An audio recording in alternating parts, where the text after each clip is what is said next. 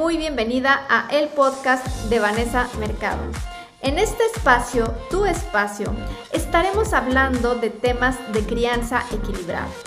Si bien las herramientas, estrategias, técnicas de crianza son muy muy importantes y juegan a nuestro favor, yo me caracterizo por irme a la verdadera raíz.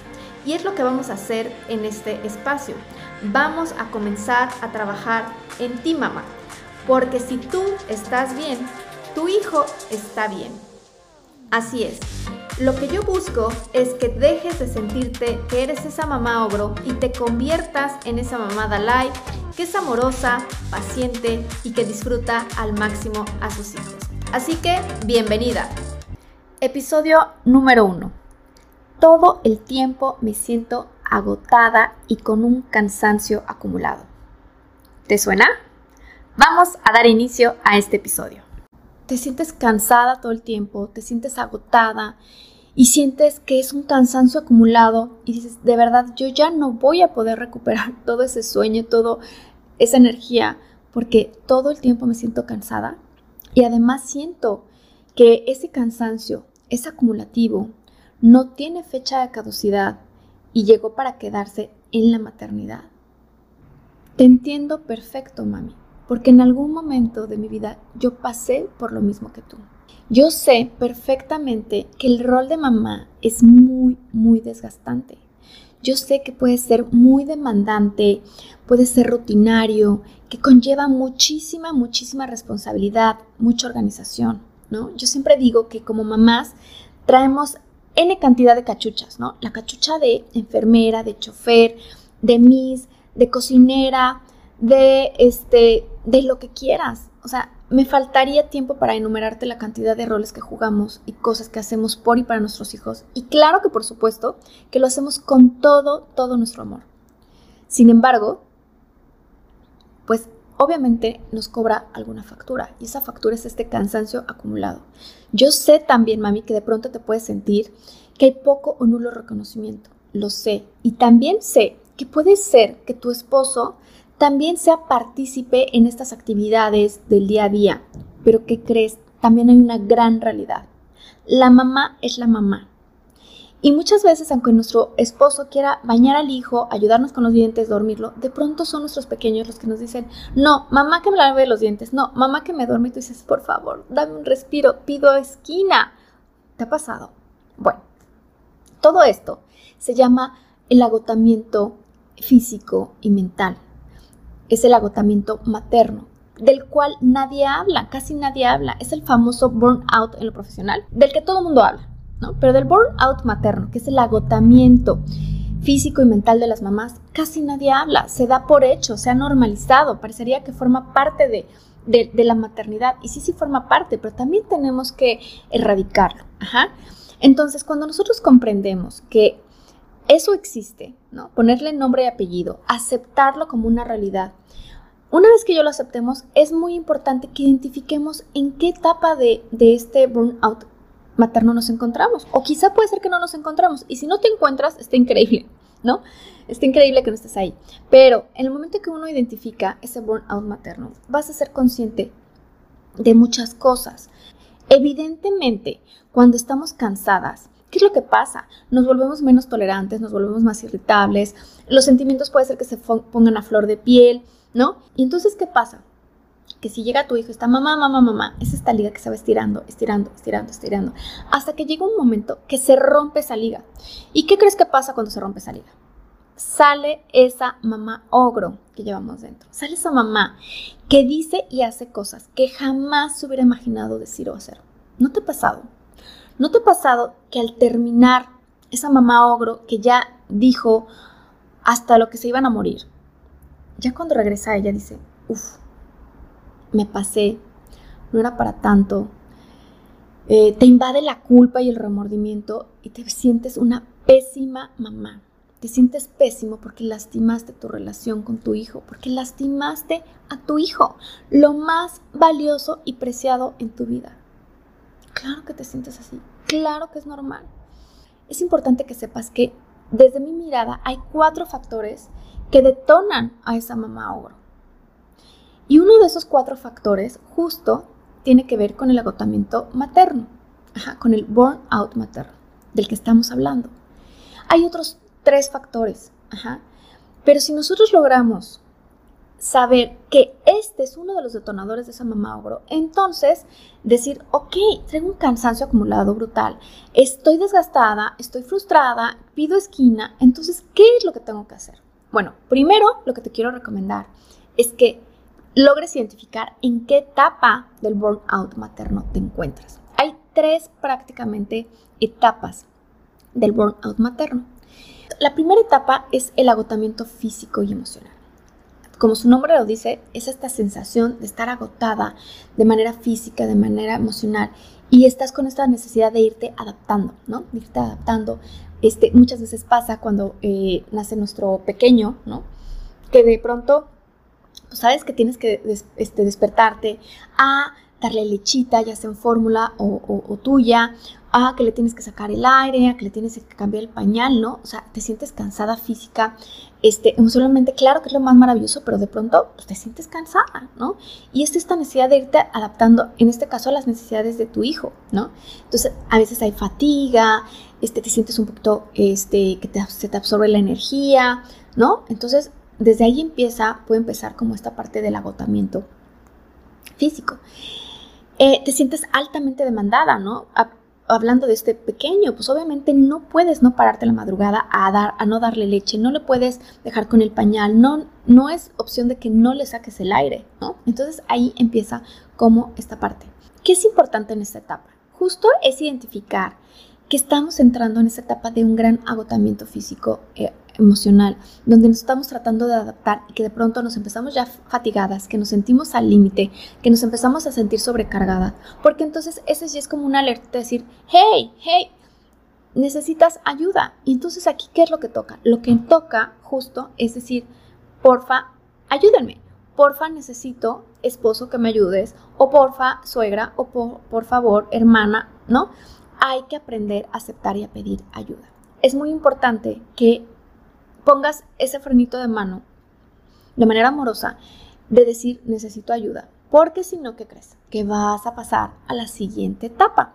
La siguiente etapa habla de la despersonalización y de la desconexión. ¿Qué pasa en esta etapa?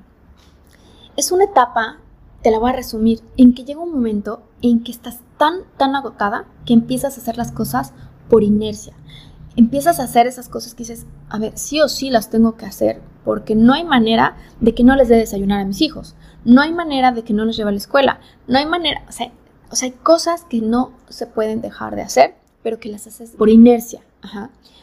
¿Qué es lo que pasa en esta etapa? Que guardamos esa mínima energía que nos queda para lo mismo indispensable. Y entonces lo que sucede es que sin querer y sin dolo empezamos a desconectarnos emocionalmente, ¿no? Como estamos haciendo las cosas en piloto automático, llega un momento que esa parte de tan linda de, ay, mi hijo, de conectar, de jugar, de, darle tiempo, de, este, de generar esta intimidad emocional, de darle eh, presencia en nuestros cinco sentidos y no estar por estar, ¿no? Se empieza a diluir, se empieza a difuminar, porque entonces empezamos a estar, pero siendo hologramas, ajá no estamos en nuestros cinco sentidos porque estamos dispersos, porque estamos en otro rollo, porque estamos cansados. Y entonces empieza a generar esta desconexión y desvinculación eh, sin querer con nuestros hijos porque de verdad estás en piloto automático, haciendo lo mínimo indispensable, administrando lo más que puedes esa poca energía. Aquí es muy importante que también pongas atención porque si no puedes pasar a la siguiente etapa que tiene que ver con la desvalorización personal. ¿Qué es lo que sucede? Empiezo a sentirme sola, empiezo a sentirme desganada. ¿Qué pasa? Que en esta etapa empiezo a dudar ya mucho de mí, de mis capacidades. Empiezo, justo como dice su nombre, a no darme el valor y empiezo a dudar desde lo más básico de las actividades más básicas, ya no me siento suficiente, ya no me siento capaz, ya no me siento segura y muchas veces eh, se puede caer en esta parte de sentirse solas o inclusive hay gente que cae en la depresión. Y hay mamás que también tienden como a aventar la responsabilidad de otras personas y entonces se meten tanto en sí mismas que de pronto es, delegan la responsabilidad de sus hijos a otras personas y están mucho más hacia adentro. Entonces aquí lo importante es identificar en qué etapa te encuentras. Y una vez que logres identificar es no permitir que pases a la siguiente etapa. Algunos de los síntomas que se pueden presentar es dolor de cabeza, eh, insomnio, a lo mejor problemas con colitis, con gastritis, a lo mejor que eh, tengas un poco de taquicardia y bueno, el mismo cansancio per se, ¿no? Algunos de los síntomas emocionales puede ser ansiedad, eh, que te sientas con desgano, que hay estos sentimientos de soledad, ganas de llorar, que de pronto te sientas irritable o de pronto que te quieras alejar de tu entorno, ¿no? O que tengas como problemas como ya como muchas fricciones sociales con la gente y sobre todo aquí el foco rojo es que se puede presentar la depresión. Y vas a decir, ok, ya, ya caché dónde estoy, vale. Y ahora, bueno, hay que tomar acción. No basta con que tengas la información, hay muchas cosas que puedes hacer. Y las cosas que yo te quiero recomendar hacer es la primera. La primera es fundamental, fundamental, mami, que te voltees a ver. Es fundamental que vuelvas a reconectar contigo misma. ¿Y significa qué? Significa que tienes que ver qué es lo que sientes y qué es lo que necesitas. Ajá. Porque si tú sigues desconectada de ti misma, sigues mucho hacia afuera, hacia afuera, hacia afuera, dando, dando, dando. Claro, tus hijos te necesitan, pero tú también te necesitas a ti. Ajá. Entonces necesitas reencontrarte y reconectar contigo misma para ver ¿Qué necesitas? Ajá, ¿qué sientes? Y a partir de ahí buscar satisfacer esa necesidad. Pero llega un momento en que nos dejamos en el olvido. No es posible eso. Dos, tienes que tener un autocuidado diario. Ajá. Y digo diario, y lo subrayo en diario, porque pasa que de pronto es, ah, bueno, un día me voy a dar eh, mi gustito de bañarme cinco minutos con calma o diez. No, haz una lista de todas aquellas cosas eh, que te gustan hacer y de la manera en la que te puedes autocuidar. Eso es totalmente subjetivo. Yo no te voy a decir esa lista porque unas cosas me pueden eh, parecer a mí para autocuidado y otras para ti. Haz esa lista de cómo te puedes autocuidar. Dentro de ellas puede y debe de estar el dormir y el alimentarse bien. Esa yo creo que no es como este eh, digamos, es mandatoria. Pero de ahí en fuera, haz una lista de cómo me gustaría autocuidarme, leyendo, este, retomando, leyendo, retomando un hobby, alguna pasión, yendo a correr, a lo mejor me gusta yoga, pilates, no sé, salir con amigas, no lo sé. Revisa eso en ti de cómo te puedes autocuidar y haz un compromiso diario contigo misma de, aunque sea 15, 20, 20 minutitos. Y conforme vaya pasando el tiempo, vas aumentándolo, ¿va? Es importante que priorices las actividades. A ver, no te sientas mamá súper. Es importante aprender a priorizar.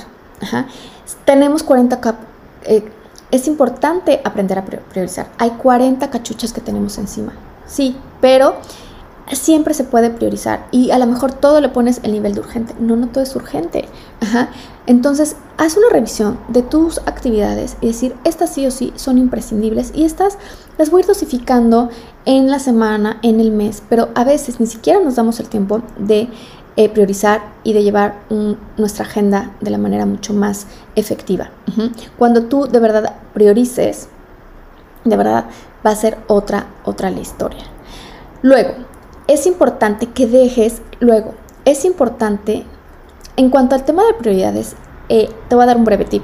Yo siempre las eh, clasifico como FIA, que es fundamental, es importante y accesoria. La fundamental es sí o sí tiene que hacer. No la, no la puedo quitar de ninguna manera. La importante es, sí la tengo que hacer, pero no pasa nada si es hoy o pasado mañana. por decir un ejemplo. Y la accesoria es, a ver, si no la hago, no se cae el mundo, no pasa absolutamente nada, es casi casi como en la última de mi lista de las prioridades. El chiste es que no todas se conviertan en fundamentales, porque luego acumulamos, acumulamos, acumulamos, acumulamos, entonces todas las queremos mandar a este, fundamentales. No todas son fundamentales. Creo que esta parte de clasificarlas con el FIAT te puede ayudar. Ahora bien, dejemos las expectativas a un lado. Tenemos unas altas expectativas a tope, ¿no? Y entonces, ¿qué pasa? Que eso nos empieza a estresar, nos empieza como a meter el acelerador, a... Eh, o sea, otra, dejemos las altas expectativas a un lado. ya adiós altas expectativas. Somos a veces las primeras que nos autoexigimos, las primeras que nos estamos recriminando, que nos estamos flagelando y no eres suficiente y no eres capaz y ya viste, lo hiciste mal. Adiós expectativas, adiós perfección. No lo hagas. Eres tu amiga, no eres tu enemiga. Entonces, adiós perfección, adiós altas expectativas. Y por último, que no es menos importante, crea una red de apoyo crea una red de apoyo y aprende a pedir ayuda y a aceptar ayuda. A veces es mucho como de, no, no, no, yo las puedo todas, ¿cómo voy a pedir ayuda? Me van a, van a pensar que no puedo con mis hijos, que soy mala mamá. Ay, déjate esas historias, esos son diálogos internos que tú te estás contando y que no te suman, nada más te restan. Ajá. Entonces, crea una red de apoyo y a lo mejor es decir, oye, es que yo estoy en otra ciudad, ¿no? Bueno, busca apoyo de una nanita o busca apoyo de irlo, a dejar por unas dos horas en una guardería. No sé, apóyate con tu esposo, ¿no? Este, si tus hijos están más grandes, bueno, dialoga con ellos y de pronto diles, oigan, ahorita es tiempo de, de, mamá, ¿no? Es tiempo de leer o es tiempo de hacer ejercicio, y entonces les pones crayolas o les pones a hacer actividades mientras tú haces tus cosas. Encontremos el como sí. Excusas y pretextos siempre va a haber encontremos los como sí. Lo que quiero que te lleves de esto, mami, es que si tú estás bien, tus hijos van a estar bien. Así que es fundamental que te reencuentres, que conectes contigo misma para poder ser esa mamá Dalai que cría equilibradamente a sus hijos. Te mando un fuerte y cálido abrazo y nos vemos en el siguiente episodio y no olvides seguirme en mis redes sociales.